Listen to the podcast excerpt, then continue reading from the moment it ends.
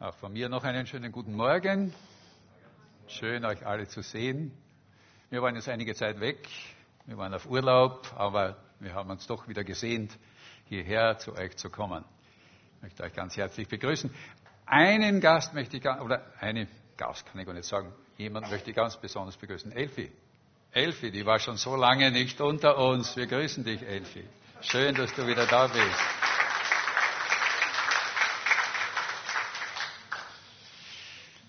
Pfingstsonntag, Pentekoste, 50 Tage. Wir kennen alle diese, diesen Bericht. 50 Tage waren die Jünger ein, haben sie sich eingeschlossen, haben sich abgesondert, waren ähm, niedergedrückt, wussten nicht, wie es weitergeht. Bis zu diesem Tag. Und dass sie erfüllt wurden vom Heiligen Geist, was für eine Veränderung passierte dann mit ihnen. Und wir haben heute auch schon so viel vom Heiligen Geist gesungen, wir haben gehört. Und trotzdem denke ich, dass es vielen uns so geht, dass wir doch nicht so recht wissen, was hat es eigentlich mit dem Heiligen Geist auf sich. Ich habe vor einiger Zeit jemanden gefragt, hast du den Heiligen Geist? Und er hat mir gesagt, ja, ja ich, ich glaube schon, ja, sicher. Wie sicher sind wir? Was wissen wir? Was, was ist der Heilige Geist? Wir reden so viel davon. Wir reden von äh, erfüllt werden vom Heiligen Geist, reden, beten im Heiligen Geist, äh, umfallen im Geist, slain in the Spirit, wie es heißt. Wir haben heute schon davon gehört. Aber wir wissen nicht oft, ist das echt?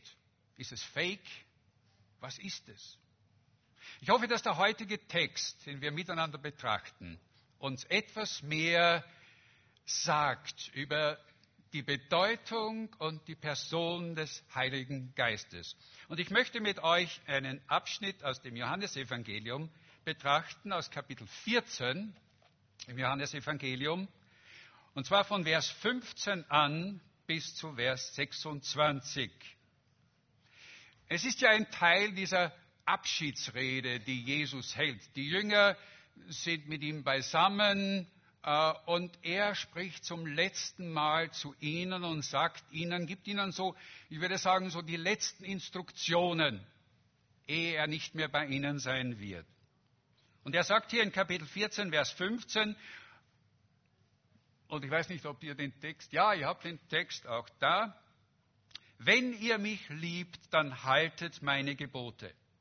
Und ich werde den Vater bitten, und er wird euch einen anderen Tröster geben, der für immer bei euch bleiben wird. Den Geist der Wahrheit, den die Welt nicht empfangen kann, denn sie sieht ihn nicht und kennt ihn nicht. Ihr aber kennt ihn, denn er bleibt bei euch und wird in euch sein.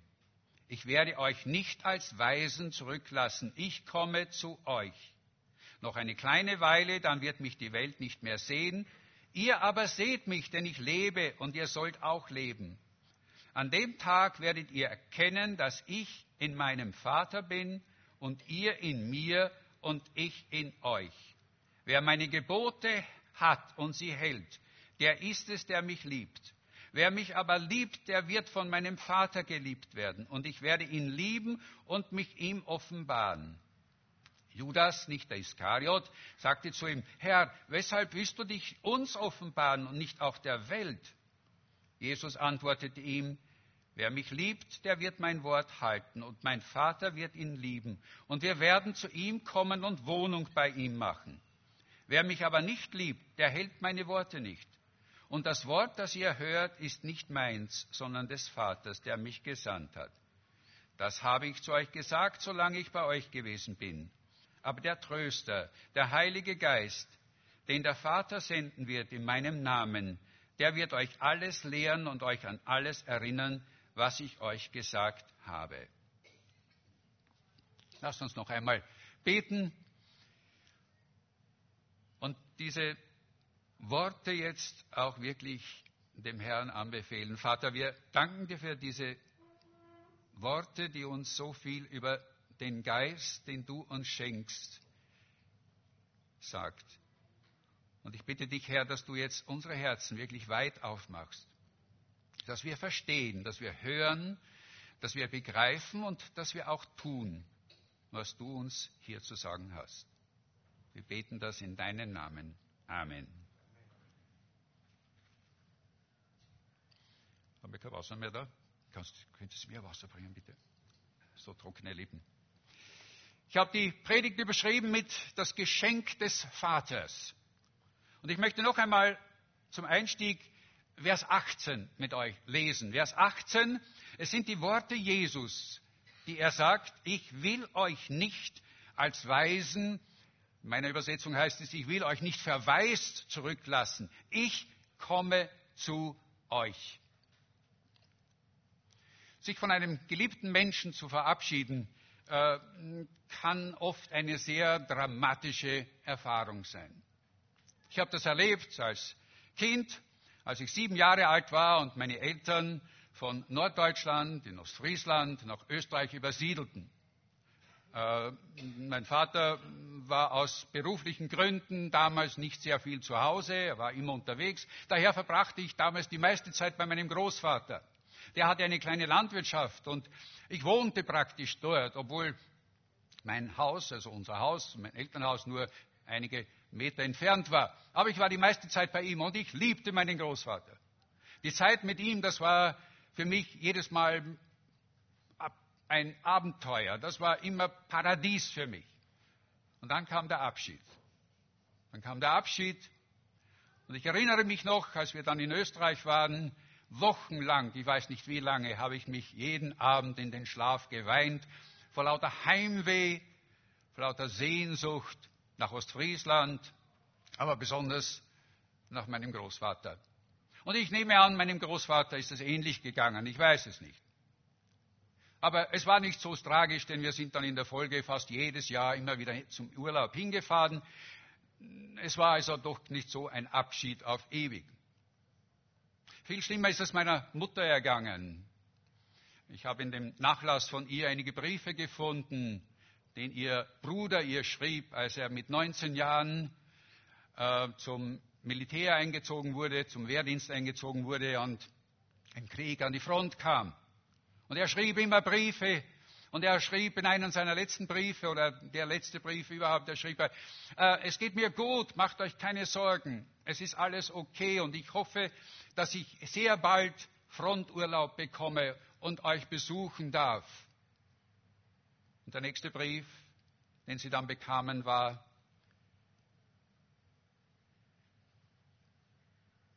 er ist gefallen. Im Kampf, wie er so damals hieß, im Kampf um sein Vaterland und für den Führer. Was für ein Trost. Sich von einem geliebten Menschen zu verabschieden, ist oft eine sehr dramatische Erfahrung. Wir brauchen nur eine Frau fragen, die ihren Mann verloren hat durch den Tod.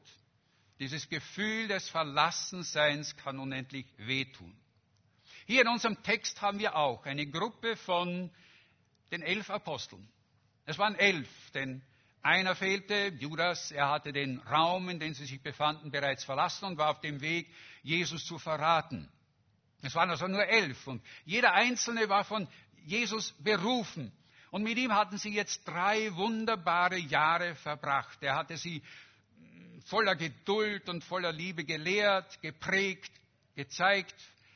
Sie hatten so viele Begegnungen mit anderen Menschen gemacht mit ihm. Sie hatten so unbegreifliche Taten gesehen, die er vollbracht hat, so tiefe und ewig gültige äh, Worte von ihm gehört.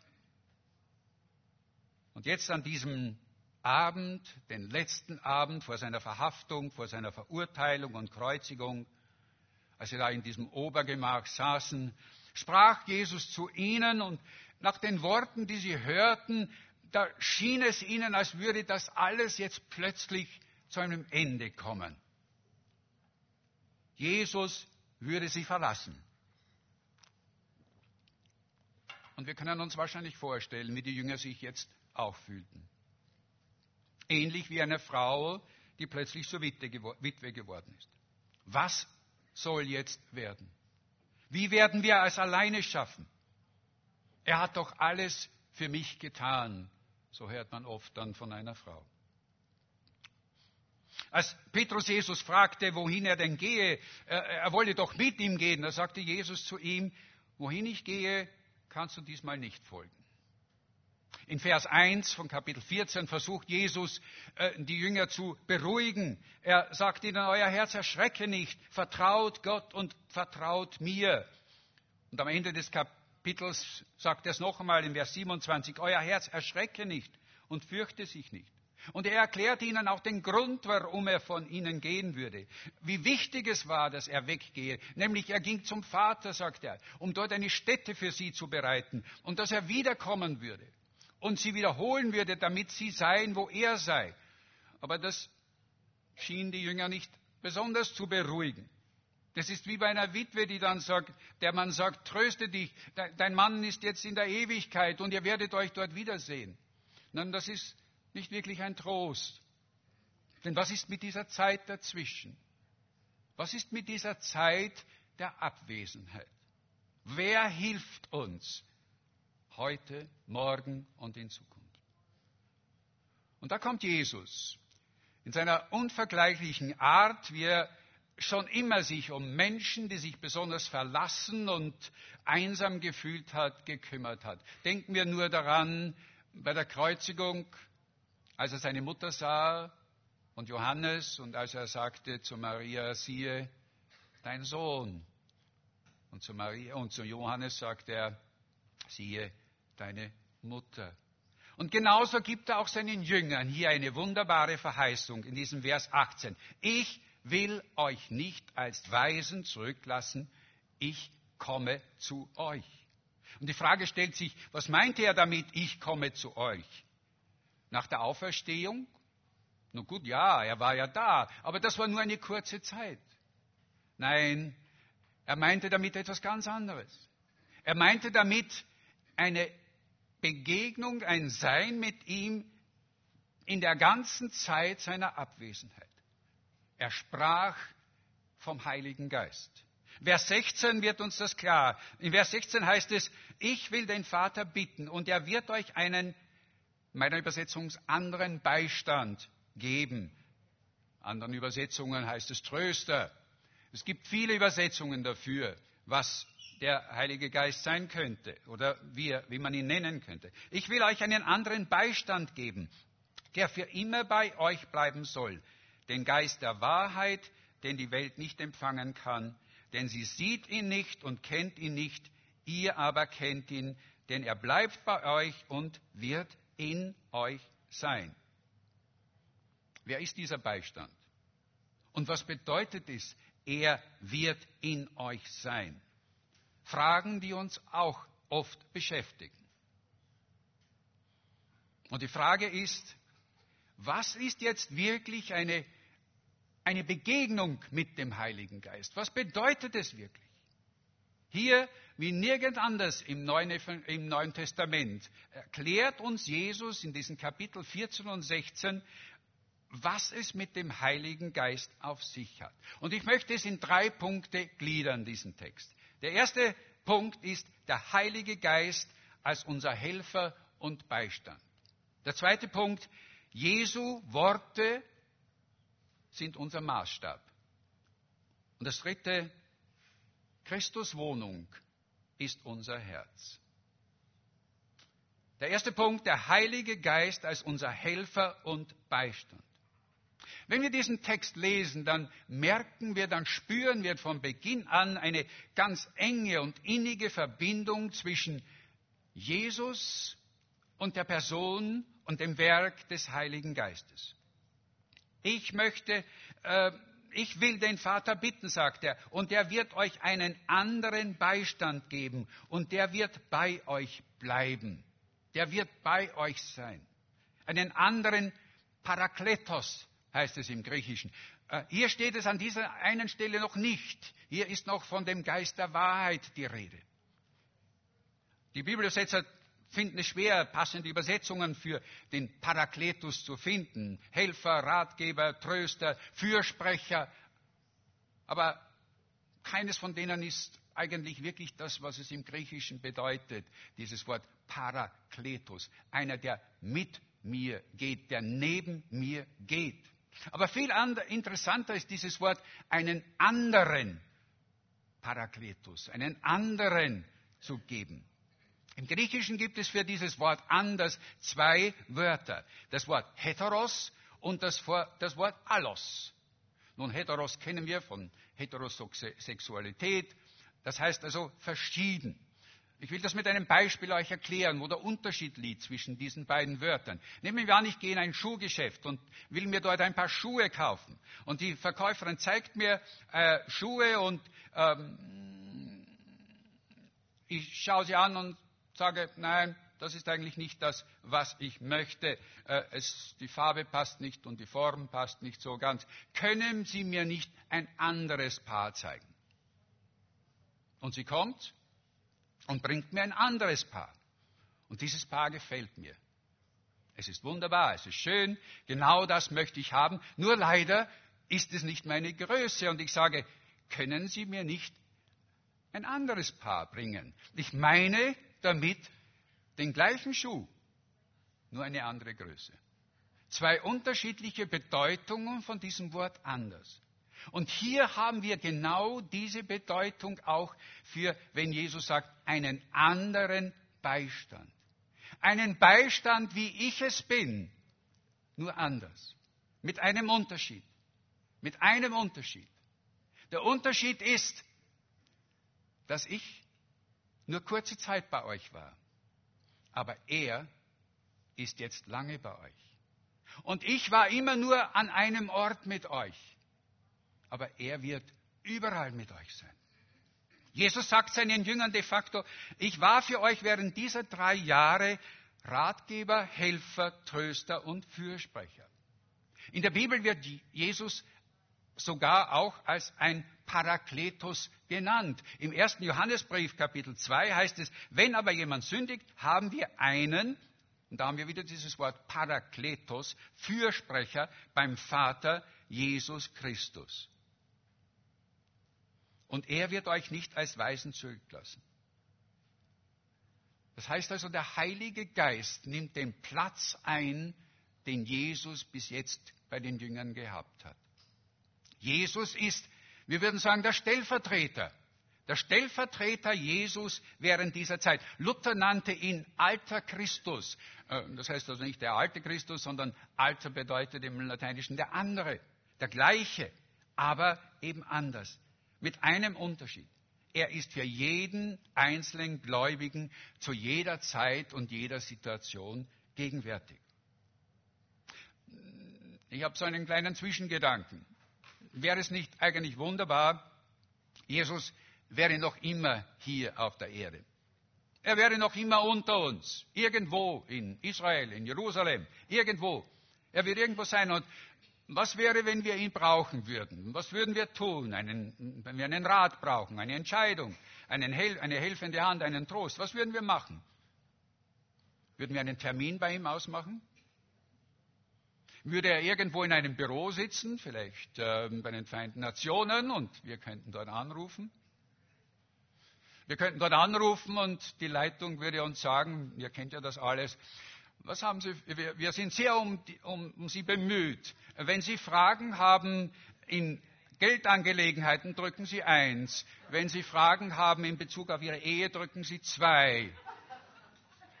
Bei allen anderen Fragen drücken Sie auf drei. Seht ihr, was ich meine? Wenn Jesus sagt, es ist gut, wenn ich von euch gehe, dann meinte er damit, der Heilige Geist ist immer gegenwärtig. Wenn Jesus da wäre und er würde auf einer Bühne stehen und reden und wir würden ihn hören in einem großen Stadion, was würden wir von ihm sehen? Vielleicht auf einem großen Bildschirm eine Übertragung, aber nicht ihm persönlich. Der Heilige Geist, sagt er, ist für immer bei euch, er bleibt bei euch und wird in euch sein, egal wo wir sind. Ob es hier ist, ob es in den USA ist, in China, in einem Krankenzimmer oder vielleicht sogar in einem Erdloch gefangen von einer Terrorgruppe. Christus ist bei uns. Was für eine Rolle hat, Christ, hat der Heilige Geist dann? Als wir in England waren, hörten wir von einem Rechtsanwalt über einen seiner Fälle, die er, die er erklärte. Er sagte, er vertritt eine Mutter vor Gericht, die von ihrem Mann geschieden ist und jetzt geht es um das Recht, um die Tochter, um die gemeinsame Tochter, die sie haben. Und diese Frau kämpfte um ihr Kind vor Gericht. Mehrmals hatte sie schon mit Selbstmord gedroht, wenn sie dieses Kind nicht wieder bekommen würde. Und er erzählt, und dieser Rechtsanwalt erzählt jetzt seine Rolle dabei, und er sagt, ich bin für Sie Ihr Fürsprecher bei Gericht, Ihr Tröster, wenn sie verzweifelt ist, Ihr Berater bei schwierigen Entscheidungen und auch Ihr Beistand, wenn sie nicht mehr weiter weiß. Und genau das ist auch die Rolle des Heiligen Geistes für uns. Der Heilige Geist ist von Jesus eingesetzt für unsere Beratung, für unsere äh, als Tröster, als Berater, als Fürsprecher. Und er ist uns nahe. Er ist uns näher als unser Hemd. Er ist in uns, sagt er. Wir sind niemals allein. Ich will euch nicht verwaist zurücklassen, sagt Jesus. Ich komme zu euch. Nun, das ist interessant. Zuerst spricht Jesus vom Heiligen Geist und jetzt sagt er, ich komme zu euch. Und ich denke, es ist einer der großen Geheimnisse der Dreieinigkeit, dass der Heilige Geist und Jesus eigentlich nur zwei Personen sind und doch eins sind. Wenn wir vom Heiligen Geist sprechen, dann sprechen wir im gleichen Augenblick auch von Christus, weil die Dreieinigkeit, der Vater, der Sohn und der Heilige Geist eins sind, nur in drei Personen. Es ist schwer zu verstehen für uns, was das bedeutet. Aber wenn der Heilige Geist in uns ist, dann ist es sein Ziel, dann ist es sein Ziel, uns auf Christus immer wieder hinzuweisen.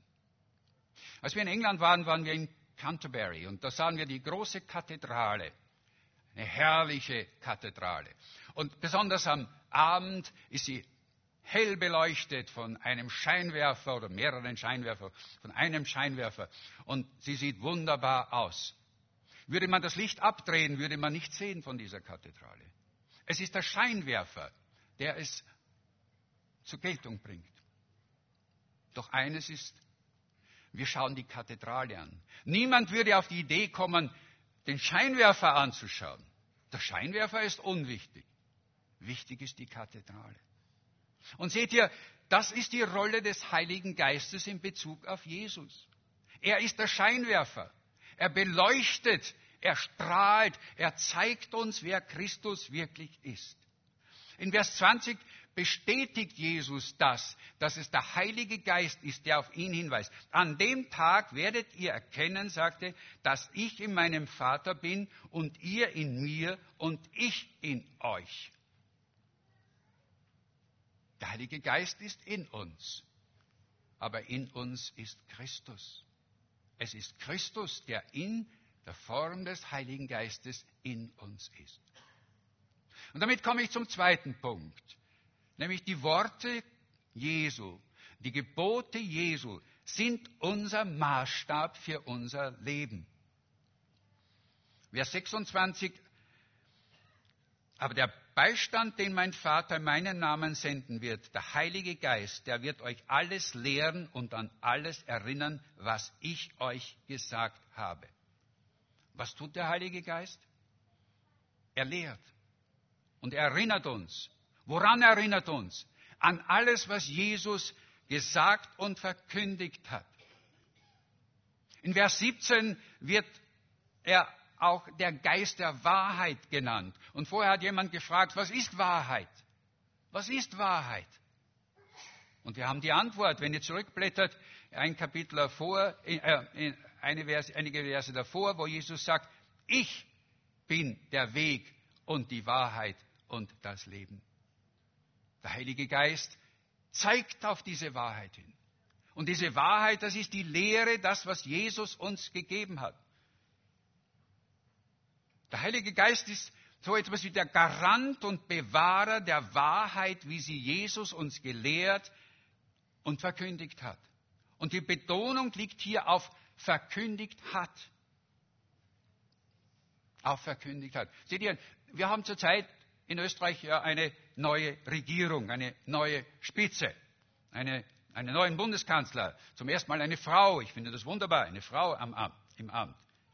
Auch wenn diese Regierung nur wenige Monate wahrscheinlich im Amt sein wird und diese Frau Bierlein versprochen hat, sich bei Veränderungen und so weiter zurückzuhalten, so zeigt es sich doch, dass nicht alles so bleibt und dass sie nicht alles von Sebastian Kurz übernimmt und auch nicht ihn immer fragt, was sie, wie sie sich entscheiden soll. Sie wird ihre eigenen Entschlüsse fassen das eine oder andere Gesetz im Parlament einbringen und darüber abstimmen lassen. Das ist ihr gutes Recht. Sie hat freie Hand. Sie ist vom Bundespräsident dazu eingesetzt und sie kann frei entscheiden und sich nicht, muss sich nicht an die Vorgaben der vorherigen Regierung halten.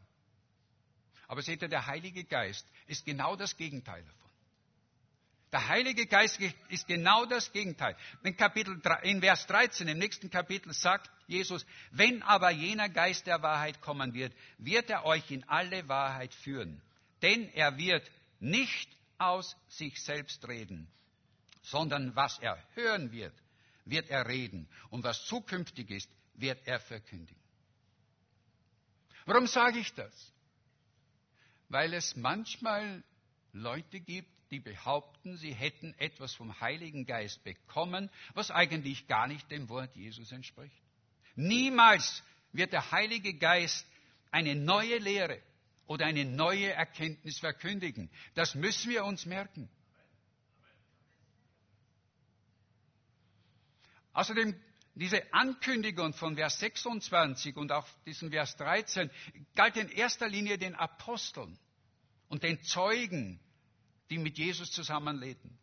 Sie waren es, die unter der Leitung und Führung des Heiligen Geistes äh, die Schriften des Neuen Testamentes verfassten. Alles das, was Jesus gelehrt hatte, das schrieben sie nieder. Ob er ihnen das wörtlich diktierte oder ob er ihnen hier sprachlich freien Raum ließ, ist eine andere Frage. Darüber können wir sehr lange diskutieren. Darauf wollen wir jetzt nicht eingehen. Aber der Prozess des Schreibens der Worte Jesu, der Lehre Jesu ist abgeschlossen. Das Wort Gottes steht in der Schrift unter der Inspiration des Heiligen Geistes aufgeschrieben und sie ist für alle Zeit gültig. Niemand kann hier da etwas hinzufügen oder etwas weglassen. Und das ist ein großer Irrtum, wenn jemand behauptet, er hätte vom Heiligen Geist eine neue Erkenntnis oder sogar eine neue Lehre empfangen. Die Rolle des Heiligen Geistes heute ist es, uns zu helfen. Zu helfen beim Verständnis, bei der Auslegung, bei der Interpretation und bei der Verkündigung der Worte Jesu. Und auch natürlich beim Studium seines Wortes. Er ist unser Helfer. Er ist unser Helfer. Und wir tun gut daran, gewissenhaft auf den Heiligen Geist zu hören, wenn wir mit seinem Wort, wenn wir mit dem Wort der Bibel umgehen. Bisher haben wir zwei wichtige Wesenszüge des Heiligen Geistes berührt. Das erste war, der Heilige Geist ist eigentlich der Stellvertreter Jesu hier auf Erden. Und das Zweite, das Wort, das Jesus verkündigt hat. Alles, was Jesus verkündigt hat, ist unser Maßstab. Was ist dieser Maßstab? Die Worte. Nun, nur als Beispiel. Wir brauchen nur die Bergpredigt lesen. Die Bergpredigt mit all dem, was da drin, was Jesus hier sagt. Über die Ehe, über den Umgang miteinander, über unseren Umgang mit Geld, wie wir mit den Leuten umgehen, die uns eigentlich hassen und verfolgen. Liebt eure Feinde. Ich sage euch, Wenn wir das tun, haben wir mehr zu tun, als unser Leben überhaupt ausreicht, um sein Wort zu tun. Der Heilige Geist wird uns helfen, das zu erfüllen. Und das Dritte, was ich noch sagen möchte, ist, die Wohnung Jesu ist unser Herz. Wir sind ja am Anfang direkt in diesen Text eingestiegen. Ähm, wir haben sofort diesen Vers 18 genommen. Aber Jesus beginnt eigentlich mm, ganz anders. Er beginnt damit, er sagt in Vers 15, liebt ihr mich, so werdet ihr meine Gebote halten. Seht ihr, die Situation der Jünger damals unterscheidet sich in einem Punkt wesentlich von unserer. Äh, drei Jahre war Jesus ja sichtbar mit ihnen gewesen. Sie kannten sein Aussehen, seine Haarfarbe, sie kannten seine Stimme, ähm, sie sahen ihn und so hatten sie ihn geliebt. Wir dagegen haben Jesus noch nie gesehen. Wir haben ihn nie gesehen. Ich weiß, Künstler, die haben Bilder gemalt. Ich habe zu Hause ein wunderschönes Bild, wie Jesus ausgeschaut hat. Ich weiß nicht lange blonde Haare, blaue Augen. Wunderschön, wunderschön. Aber ob es sich wirklich um Jesus dabei handelt, bezweifle ich. Die Frage ist, wenn Jesus hier sagt, wer mich liebt, wie können wir ihn lieben, wenn wir ihn gar nicht gesehen haben, wenn wir ihn nicht sehen? C.S. Lewis als seine Frau, die Joy Davidman, starb, da haben Leute oder Freunde versucht, ihn zu trösten und haben gesagt, sie wird in der Erinnerung weiterleben. Und er antwortete, kann ich sie in der Erinnerung auch lieben? Sie ist tot. Ist das denn Liebe, wenn ich ihr meine Liebe nicht zeigen kann? Ich denke, das sind Worte, die auch in, unserem, in unserer Verbindung, in unseren, mit Jesus so eine Bedeutung haben. Wie lieben wir Jesus? Warum lieben wir ihn? Was lieben wir an ihm? Das, was wir an Erinnerungen haben, was uns aufgeschrieben ist, ist das der Grund? Das kann ein Grund sein, aber das ist nicht wirklich Liebe. Liebe ist etwas, was gegenwärtig ist. Die Liebe zu Jesus muss heute hier sein. Meine Frau und ich, wir sind fast 50 Jahre miteinander verheiratet. Nächstes Jahr feiern wir, so Gott will, unsere goldene Hochzeit. Aber unsere Liebe besteht nicht in Dingen, die in der Erinnerung, was früher war, was einmal war, vor 10, vor 20, vor 30 Jahren. Oh nein, unsere Liebe ist hier, jetzt, heute. Jeden Tag in der Früh, wenn wir aufstehen, bekennen wir einander, dass wir uns lieben. Weißt du, haben wir es heute gesagt? Ich liebe dich.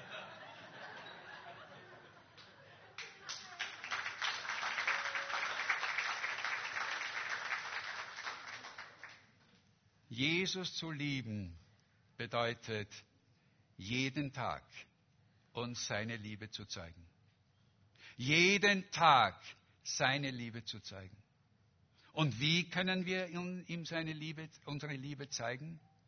Er sagt es uns, indem ihr meine Worte tut, indem ihr meine Gebote hört. Jesus nennt ein Kennzeichen unserer wahren Liebe zu ihm. Wir singen oft über Jesus. Wir haben heute über ihn gesungen. Wir singen Lobpreislieder.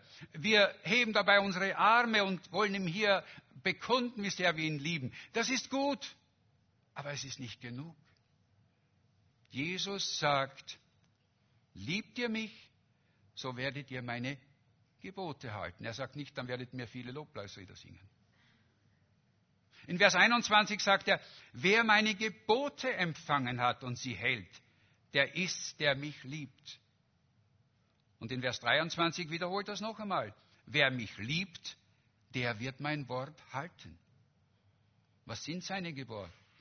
Was ist sein Wort? Nun, ich habe schon gesagt, wir brauchen nur die Bergpredigt lesen und sehen, was dort Jesus sagt. Im Umgang miteinander, von der Reinheit in der Ehe, vom Umgang mit unserem Geld, im Umgang mit unseren Feinden. Wann hast du zum letzten Mal die Bergpredigt gelesen? darüber gäbe es so viel zu sagen. Es wäre gut, wenn wir mal eine ganze Predigtreihe nur über die Bergpredigt hätten.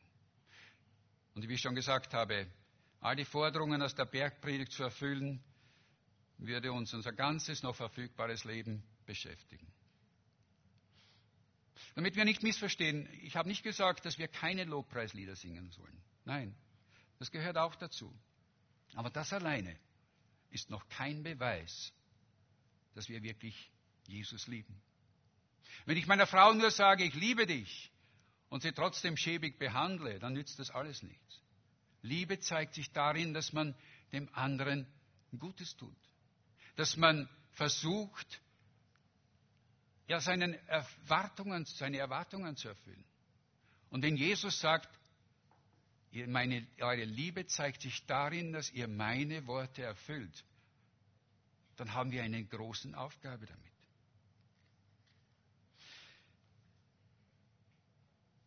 Ich frage mich oft, liebe ich Jesus wirklich? Und ich denke, das ist eine Frage, die wir uns tagtäglich stellen sollten. Liebe ich ihn wirklich? Tue ich wirklich, was er von mir möchte?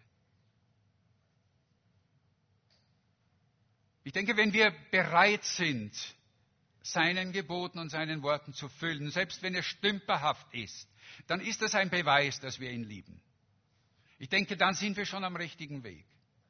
Und ich denke, das ist es, was wir brauchen.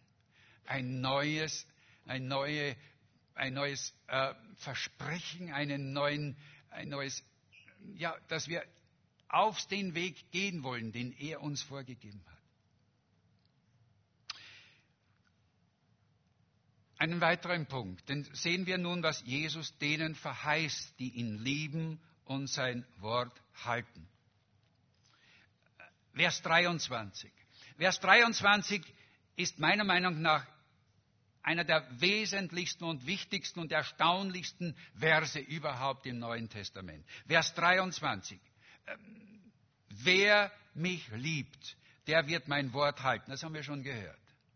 Und dann sagt er, und mein Vater wird ihn lieben. Und wir werden zu ihm kommen und Wohnung bei ihm nehmen. Mein Vater wird ihn lieben und wir werden zu ihm kommen und Wohnung bei ihm nehmen. Der englische Theologe G.P. Phillips, vielleicht kennen ihn einige, der hat ähm, die Teile des Neuen Testamentes in einer etwas moderneren Sprache übersetzt. Er sagte, als er zu dieser Stelle kam und sie aus dem Griechischen ins Englische übersetzte, da war es ihm, als würde er ein Haus neu mit elektrischen Leitungen verlegen, ohne dabei den Strom abzuschalten. Jedes Wort, sagt er aus diesem Vers, hat ihn einen Schlag versetzt, hat ihn so getroffen, dass er einfach nicht weiter konnte. Jedes einzelne Wort, was Jesus hier uns verheißt, das muss uns bewusst werden.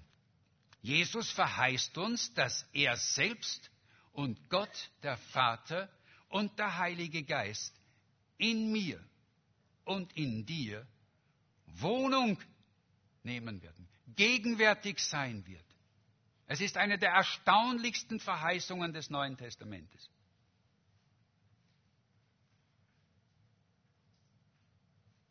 Am Anfang des 14. Kapitels sagt Jesus, dass er hingehen wird, um eine Stätte zu bereiten für uns, wenn wir in die Ewigkeit gehen. Aber hier sagt er, ich bin schon bei euch. Ich bin bei euch in, während dieser Zeit in eurem irdischen Leben bis zu dieser Zeit in der Ewigkeit. Er oder ich und der Vater und der Heilige Geist wohnen in uns. Können wir das begreifen?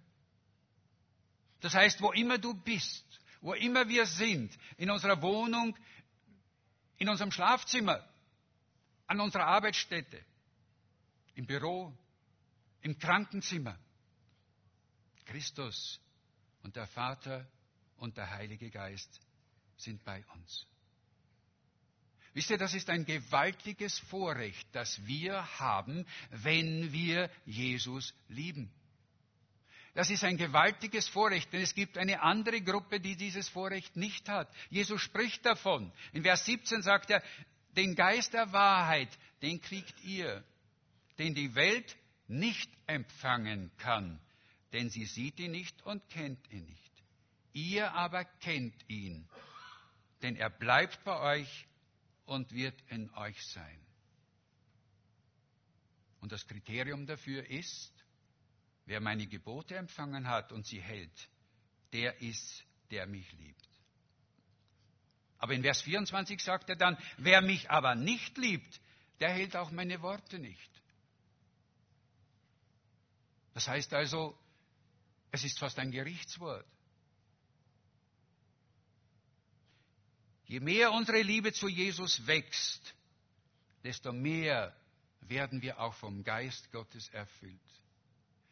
Die Fülle des Geistes Gottes, des Heiligen Geistes, hängt ab von der Liebe, die wir für Jesus haben. Denn das will der Heilige Geist. Er will, dass unsere Liebe wächst zu Jesus. Nicht zu ihm, sondern zu Jesus.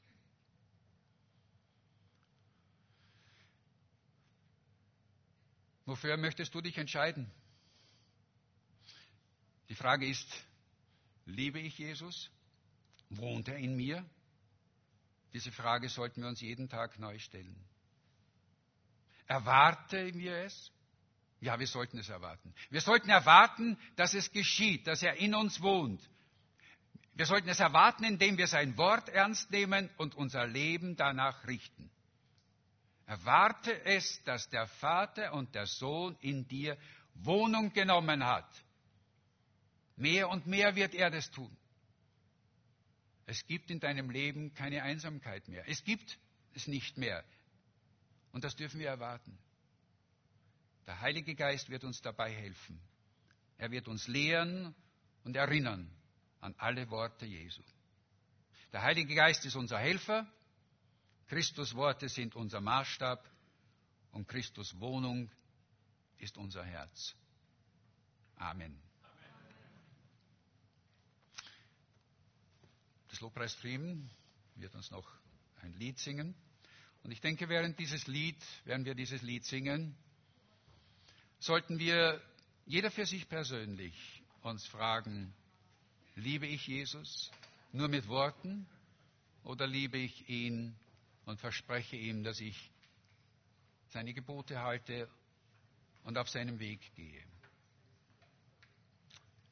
Und wenn wir das tun, dann dürfen wir ihm jetzt neu wieder dieses Versprechen aufgeben. Herr, ich möchte dich lieben. Denken wir, was Petrus, als Petrus, als Jesus ihn dreimal fragte, liebst du mich?